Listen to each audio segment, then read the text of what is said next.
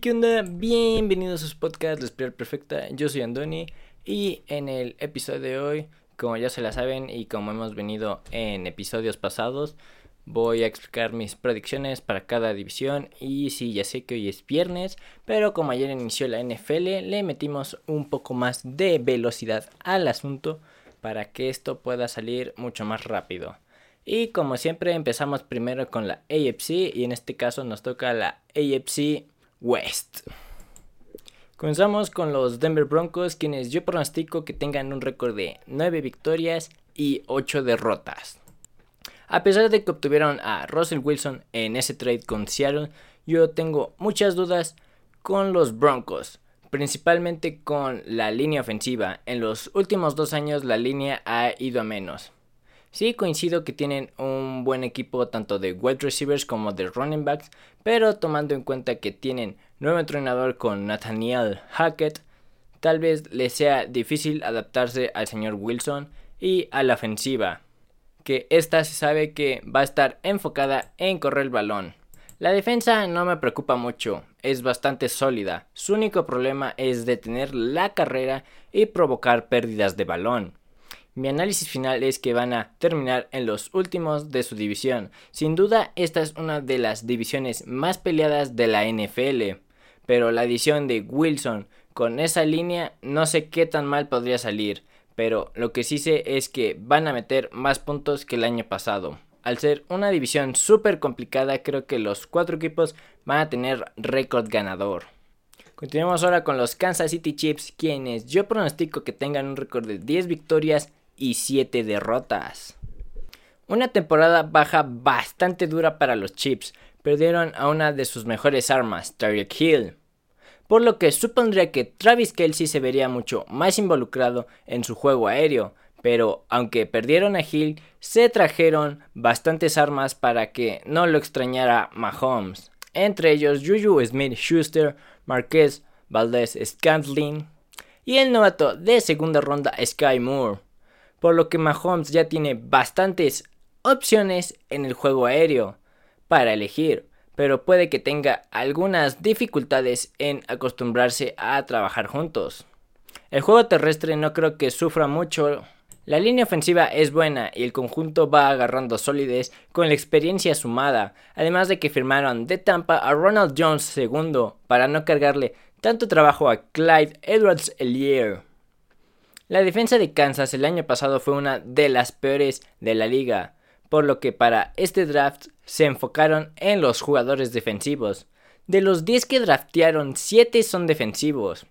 El más interesante es George Karlaftis, un defensive end proveniente de Purdue. La secundaria perdió 3 de sus titulares, principalmente por la edad y el bajo rendimiento debido a lo mismo. Mi análisis es que este equipo va a recaer un poco más que la temporada pasada. La ofensiva no se ve tan mal, pero no es la misma del año pasado. Y la defensa yo creo que sí puede caer bajo con tanto cambio. Terminarán en tercero de su división y si tienen mucha suerte puede que se metan a playoffs. Continuamos ahora con Las Vegas Raiders, quienes yo pronostico que tengan un récord de 13 victorias y 4 derrotas. El año pasado fue uno bastante difícil para los Raiders, pero a pesar de eso lograron ir a los playoffs. Para este año renovaron su personal en posiciones claves, con la llegada de Josh McDaniels como nuevo head coach y Dave Ziegler como el nuevo gerente general del equipo.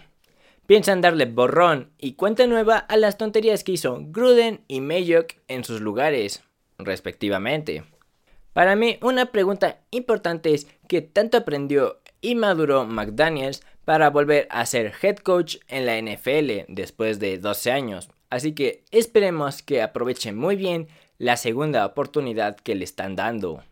La adición de Davante Adams debería darle con la ofensiva de McDaniels el hecho que Carr y Adams se conocen desde el colegial mucha más explosividad, sin mencionar que las otras armas le dan mucha profundidad a esta ofensiva, siendo Darren Waller, Hunter Renford y Josh Jacobs. Para la línea ofensiva existen muchas dudas sobre las posiciones de guard y right tackle. La defensa va a cambiar de coordinador defensivo por tercera vez consecutiva, yendo de Gus Bradley a Patrick Graham. Iban a cambiar de un sistema de 4-3 a un 3-4. Con eso puede que llegue a existir una pequeña curva de aprendizaje con este sistema, aunque Graham ya mencionó que esta formación será ocasional. Agregaron a Chandler Jones, Vernon Butler y Kyle Petco, además de los novatos Matthew Butler y Neil Farrell Jr., que sumando con Crosby esta línea defensiva al momento de cazar al coreback va a ocasionar mucho peligro. Los linebackers son bastante buenos y la secundaria no es nada mala, además de que parece que se está consolidando más que en temporadas pasadas. Mi análisis es que es un equipo que va a arrasar ofensivamente a los demás equipos. La madurez que hay en sus jugadores y que también se debería de mostrar en su staff de entrenadores da señales que este equipo busca y tiene con qué conseguir un anillo. Si todo sale bien con el plan, es un equipo que lo puede ganar todo, pero las dudas recaen en la defensa y en McDaniels. Mi pronóstico es que deben de ganar su división. Y continuamos o finalizamos con los Ángeles Chargers, quienes yo pronostico que tengan un récord de 12 victorias y 5 derrotas. El año pasado se quedaron cortos para entrar a los playoffs por demasiados errores, principalmente cometidos por Brandon Staley. La ofensiva es muy similar con las armas que ya conocemos del año pasado, pero agregaron a jugadores bastante interesantes, entre ellos Sonny Mitchell y Gerald Everett además de los novatos Sion Johnson e Isaiah Spiller. Los Chargers puede que tengan una de las mejores líneas ofensivas, ya que ha sido un aspecto en el que le han invertido demasiado en estas últimas temporadas. Tanto Jalen Goyton y Joshua Palmer deberían mejorar considerablemente para esta siguiente temporada, y así ayudar bastante a esta ofensiva. El año pasado la defensa tuvo muchos problemas en la secundaria cuando enfrentaban el third down, por lo que contrataron a JC Jackson y a Bryce Callahan, además de que en el draft seleccionaron tres defensive backs. Aparte de eso agregaron a Halik Mack. Con eso Joey Bosa deja de cargar con sus hombros gran parte de la defensa. Su defensa fue de lo peor contra la carrera, y para tratar de sellar ese problema contrataron a Kyle Bernard y a Sebastian Joseph Day. Mi análisis es que los Chargers van a quedarse en el segundo puesto de la división. Herbert ya demostró que la ofensiva puede dar los resultados esperados y con las armas que le proporcionan debería ser más fluida esta. Creo que van a seguir teniendo problemas con detener la carrera, pero esta defensa no tiene la misma cara y es mucho más peligrosa que la del año pasado. Así que esto ha sido todo de mis pronósticos. Ya se la saben, suscríbanse, denle like, activen las campanitas, compartan el video con quien sea con que les guste el fútbol americano. Y mañana en sábado toca la NFC West y acabamos con los pronósticos. Y hasta el próximo episodio, aquí en la espiral perfecta.